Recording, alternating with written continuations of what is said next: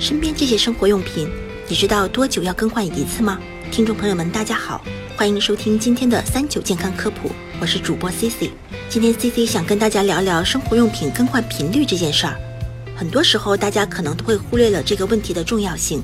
其实这些东西都是需要定期进行清洗和更换的，不然时间一长，就会给我们的身体带来许多意想不到的问题。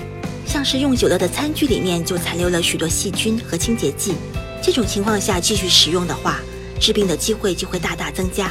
因此，除了日常勤消毒外，餐具至少每半年就要更换一次。而有些家庭会用到的木筷子，虽然每次都会清洗，但是清洁剂其实只能将筷子表面的油脂去掉，并不能起到真正的杀菌作用。而且筷子如果使用时间超过一年，但我们还在继续使用的话，就很有可能因为细菌残留过多引发身体的不良反应，因此建议每六个月到一年需要更换一次。还有洗碗用的海绵抹布也需要定期更换，至少每隔一周就要更换一次，因为海绵抹布最容易藏匿细菌，所以日常最好每次用完后就用热水彻底清洗，在阳光下晒干，每隔一天就再用微波炉或者洗碗机消毒一次。还有的像是毛巾，因为是纤维织物，使用时间长了，深入纤维缝隙内的细菌就会很难清除。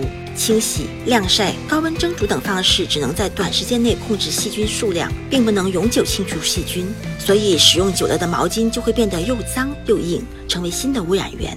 严重时甚至影响皮肤的健康。因此，最好三个月左右更换一条新毛巾，不要等破损了再换。而枕头和床垫也是一样的。之前，美国国家睡眠基金会的一项调查显示，大约百分之九十的人将舒适的床垫和枕头作为良好睡眠的重要基础。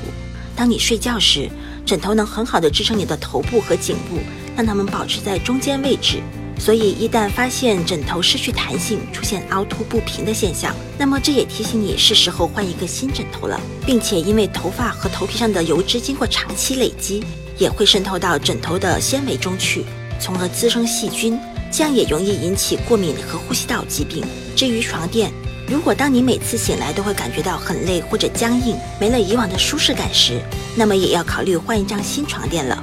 为了健康着想，在经济条件允许的前提下，一定要做到生活用品的定期更换。可如果实在难以做到，那么大家也可以做到定期清洗，不然时间一长。